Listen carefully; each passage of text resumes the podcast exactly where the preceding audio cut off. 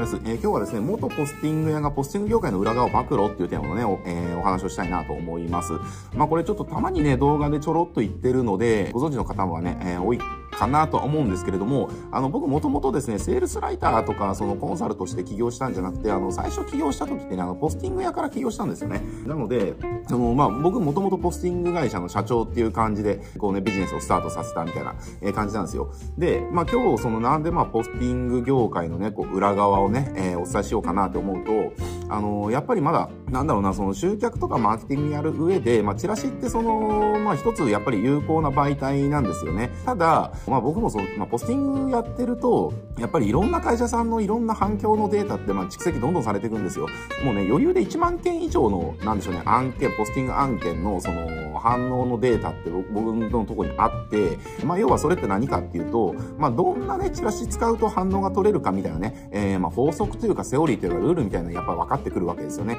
なので、まあ、このチャンネルご覧になられてる方ね、その、まあ、集客とかマーケっていうところをやられてる方が、まあ、ほとんどかなというふうに思うので、まあ、そのチラシっていうところを使ってね、まあ、集客するにはどうすればいいのっていうところを、まあ、知るためには、まあ、そのね、チラシって結局、地域のね、お客さんのところにこう届けなきゃいけないんでね、まあ、ポスティングっていうところもやっぱりその、配布の媒体、手法っていうのかな、えー、一つとしてやっぱり押さえとかなきゃいけないと。いうところで、まあ、僕が、え、ー、と、知ってる限りの情報で、あの、まあ、ポスティングを使って集客するときに、まあ、何していけばいいのとか、どんなチラシ作ればいいのとか、えー、何を気をつけなきゃいけないの？みたいなところをね、ちょっとシェアしたいなっていうところで、まあ、今日このテーマのお話をしたいなと思っております。まあ、ぶっちゃけあの、ポスティン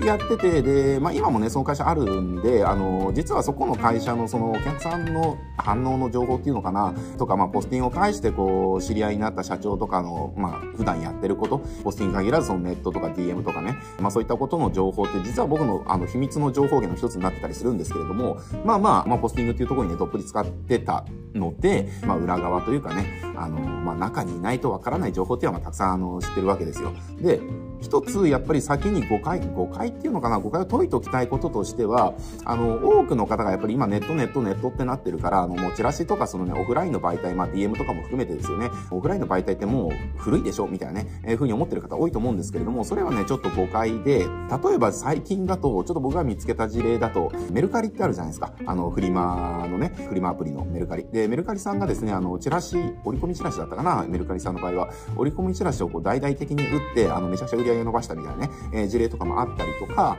えー、あとは、えっ、と、あるリフォーム会社さんが、まあ、チラシを使って、売り上げ何倍だったかな ?6 倍って書いてあったかな ?2 倍だったかな？ごめんなさい。ちょっとごめんなさい。あの、数字が曖昧なんですけれども、あの、まあ、めちゃくちゃね、収益ができたみたいな。えー、まあ、そういった事例とかもたくさんあるわけですよ。だから何がポイントかっていうと、結局あの、どの媒体が、あの、古いとか新しいとかではなくて、やっぱりその媒体ごとに、ちゃんとね、成果を出すためのやり方が存在してるっていうことなんですよ。だから大事なのは、あの、媒体が新しい古いではなくて、えー、その媒体ごとの正しいやり方を認識できてるか、あの、理解できてるかで、それを実践できてるかどうかっていうところが大事だっていうことなんですね。それを理解して実践した上で自分のところにフィットするのかフィットしないのか判断しないと、これ結局どういうことが起きるかっていうと、なんでしょうね、あの、もうちょっと頑張れば、すごくね、えっ、ー、と、成果が出るっていうか、あの、ゴールに繋がってる道を辿ってるんだけれども、えー、まあちょっとこの道行くのもうちょっと疲れちゃったから、まあ戻って最初から別の道行こうよみたいなことをやっちゃうみたいなね。えー、あとね、あの、一日我慢して歩けばもうめ、めちゃくちゃにあの、宝の山にたどり着いたのにみたいなね、ことが起きるわけです。だから、あの、正しいやり方を知っとくっていうのは、あの、すごく大事なんでね。まあ、まずはちょっとその、ポスティングで成果を出すために、じゃあチラシどう作ればいいのっていうところからね、シェアしたいなというふうに思います。で、僕がその、まあ、1万件以上のその、ポスティングの案件のデータを見てて、分かったことですね。あの、やっぱりじゃあどのタイミングでどの地域に、えー、どんな業種がど、どんなチラシを巻くかっていう、えー、で、その上でじゃあどういう反反響率がね、あったのかっていうところをこう、精査していった結果、分かったことは、ポスティングで使うチラシっていうのは基本的に今すぐ客狙わないと反応取れないぜっていうところです。だからなんでしょうね、あの、チラシってやっぱり紙面が限られてるので、やっぱりなんでしょうね、教育とかをしきれないんですよね。えー、例えばじゃあ A4 のチラシのあの裏表のスペースで、じゃあ欲求が育ってないとか、需要がそもそもないお客さんに需要を創出するとか、あの、欲しいって思ってもらうための教育をあの紙面だけでやるっていうのはなかなか難しいじゃないですか。えー、だから、実はポスティングの、まあ、折り込みもそうですかね、チラシっていう媒体使うんであれば、その商品とかサービススを探してるお客さんであったりだとか、えー、例えばじゃあ、あの、腰の悩み、腰の痛みが悩んでるっていう方に対して、そのソリューションとして、マッサージとかね、治療とか、そうしたものを提案する。まあ、そういうような、あの、まあ、悩みが顕在してて、まあ、ここんな悩みがあって嫌だなっていう、これなんとか解決したいな、みたいな人に対して、そのソリューションを提案するチラシっていうのを作っていかないと、まず基本、あの、そもそもうまくいかないです。あの、チラシで教育してから売るとか、需要がないものに対して需要を創出して売っていくっていうのは、チラシでは絶対やらない方がいいです。まあ、あの、本当ね、あの、チラシって、まあ、あの、栄養のね、あの、紙になってるかわかんないかもしれないけれども、あの、あれ一個一個がお金を人んちのポストに配ってるもんだと思ってほしいんですよ。あの、チラシ、じゃあ、例えば A4 だったら、今いくらですか？ネット印刷で。一番安い区でやると1点いくらぐらいで印刷できますかね。で、まあ、ポスティングとかもね、あの、代行料とか考えると、まあ、1件あたり3円から5円ぐらいかかるのかな。まあ、地域とかによって違うと思いますけれども。えー、だから、チラシ1枚であれば、6円とか7円とかかかるんですよ。わけですよ。だからじゃあチラシ1万枚巻きましょうみたいな感じで、えー、じゃあ1万件のポストにこうチラシを入れるわけですけども、あれってまあ紙を入れてるっていうか、まあその7円入れてるみたいな話なんですよね。で考えたら、そのなんでしょう、あの、お客さんになり得ない人に7円配り続けるってのは馬鹿らしいじゃないですか。だから、顕在層、今数客、悩みが顕在化してて、それを要は解決したいという欲求がある人に対して、えー、ソリューションを提案するっていうチラシをね、作ってやってください。ここを守るだけで、チラシの反応って全然変わってきますんで、でもね、ほとんどの人はただのお店紹介ですよね。何々町のなんかなんとか屋さんみたいな感じで、えー、メニュー何々何百円、何々何千円みたいな感じでね、えー、ぜひ一度お越しくださいみたいな感じのただの紹介、えー、あれはやっちゃいけないんですよ。あれもう論外ですね。えー、だし、あと他のところでうまくいかないケースで言うと、やっぱり教育しちゃうケースですよね。例えばこういった悩みがあるんだったら、なんだろうな、まあ悩みがあるんだったらっていうか、あの、その原因何々かもしれませんみたいなね、あの、ちょっと教育が入るような感じ。えー、じゃなくて、まあこんな悩みありませんかって、えっ、ー、と、その悩みがあるんだったら、えっ、ー、と、なんとか生態で解決できますって言って、解決できる理由みたいな感じで、えっと、理由1、何々、理由2、何々みたいなね。えー、まあそういう感じのシンプルなやつですね。悩みに対するソリューションを提案するシンプルなチラシを作れば基本的には集客はできますんで、えー、まあそういう感じでやってもらえるといいかなという感じです。ただまあポスティング屋さんにそのチラシの相談しても、あの、あんまね、あの、やっぱりマーケっていうか、なんだろうな、あの、チラシの作り方とかを熟知してるポスティング屋さんっていうのもそんないないし、まあ中にいたからわかるけれども、やっぱりポスティング屋とか折り込み屋とかでそのチラシ作れるけれども、やっぱり誰が作るのかなので、ザイアンが作るので、えー、コピーとかオファーのことがあんま分かってないんですよね。だからね、あの、僕的にあんまりその、そういったところの話が噛み合わないっていうか、なんかかっこいいチラシ作ればいいんでしょみたいな感じのところにはチラシの作り方自体の相談してもあんまり意味ないかなっていうふうには思います。あとは、えっ、ー、と、まあ一つね、これだけだとあれなので、あまあお話は面白くないと思いますので、えー、一つだけね、あの、ちょっと闇を紹介するとですね、ポスティングの闇ですね。まあ多分こういった話の方が面白いんじゃないかなと思いますけれども、えー、闇、闇ですね。えー、これ僕がやってたからわかるんですけれども、ポスティングをじゃあ業者に依頼すると。依頼した時に、えっ、ー、とですね、これ残念ながら、多かれ少なかれ、一部のチラシは巻かれないと思った方がいいですね。残念ながら。で、これどういうことかっていうと、やっぱりポスティングってその、なんでしょうね、仕組み上を、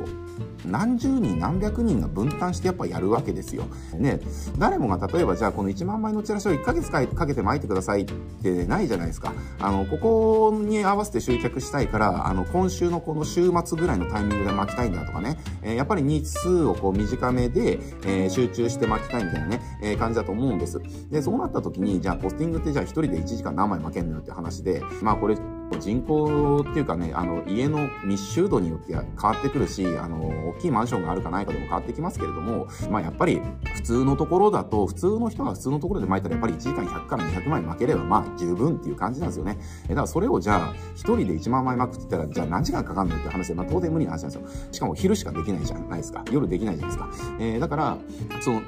大人数が日にちを集中して一気にバーってやるわけですよね。えー、ってなってきたらやっぱりその、じゃあ10人、20人、50人、100人、やっぱり大きな組織だとね、あの、何百人っていうスタッフがいっぺんにやるので、そうなってきたら、じゃあその何百人のスタッフの中にやっぱりね、何人かは残念な人っていうのはどうしても存在しちゃうんですよね。これあの、何の組織でもそうじゃないですか。あまりちゃんとやらない不真面目な人っていうのは、やっぱりその組織の中の何割かっていうのは必ず生まれるっていうのは、これなんか、なんかの実験とかでもありましたよね。えー、で、そういった人を省いても、省いて優秀な人だけ残しても、その中の何割かはやらなくなるみたいなね。えー、だからあの、組織でやる場合って、やっぱりその何割かはどうしてもあの、やらなくなっちゃうんですよね。だから、100%全部のチラシが巻かれるっていうことは、まあ、ほぼないって思った方がいいと思います。ただ大事なのは、まあ、それがね、ひどければ話にならないですけれども、あの、ちゃんとしたところであれば、まあ、そんなに気にする量ではないかなっていうところですね。で、あとは大事なのは、そういったことを、じゃあ、例えば発覚した時に、その業者さんが、あの、まあ、どれだけ誠実に対応してくれるかが、その業者の信頼度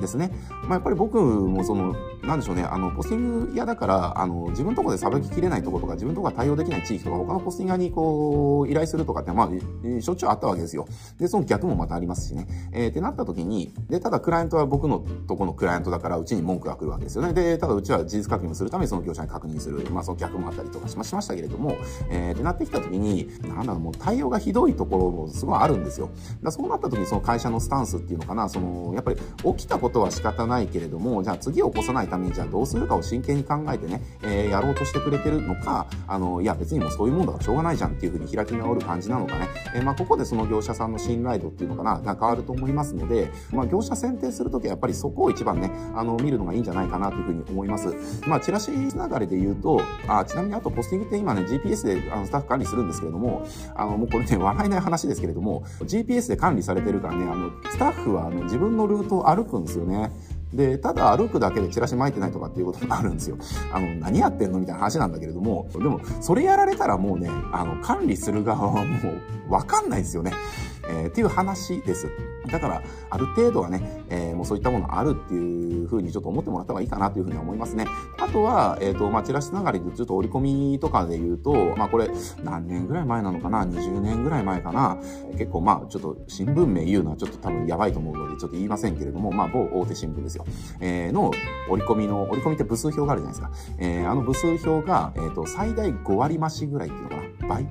本当は5000枚しか入んないのに、えっ、ー、と、折り込みの依頼をね、受付けるあの部数表には1万って書いてあるんだよね。いうので、ちょっと結構問題になったあとかあって、で、まあ、それはちょっと今も一部のところでは風習として残ってるみたいなね、えー、ことがあるので、あの、折り込みに関しては、あの、折り込みチラシやる場合は、えー、部数表をもらうと思うんですけれども、あれの2割減で依頼すると、あの、無駄がなくなるかなっていうところですね。という感じなのでね、やってもらえるといいんじゃないかなと思います。あのまあ、実際にはポスティング屋さんにですね、あの、チラシの持ち込みとかするとわかると思うんですけれども、まあまあ、管理が甘いところだとその闇をね、ちょっとが見えてしまうとかね、廃棄する予定の巻いてないチラシのね、山がね、見つかったりとかね、えー、まあそういったこともあったりしますのでね、えー、まあその辺は、あの、ただやっぱりあの、不真面目な業者さんっていうのもそんなに多くはないですから、あの、その会社自体がね、あの、不正を働くっていう風ではなくて、えー、まあやっぱりスタッフのリテラシーというか、に依存してしまうっていうところは、まあある程度しょうがないっていうところでも、えー、まあただそれをさっぴいても、あの、ちゃんとしたチラシ作っとけば、集客はね、全然、あの、地域に関してはできますし、えっ、と、例えばじゃあ僕のクライアントさんの事例とかで言うと、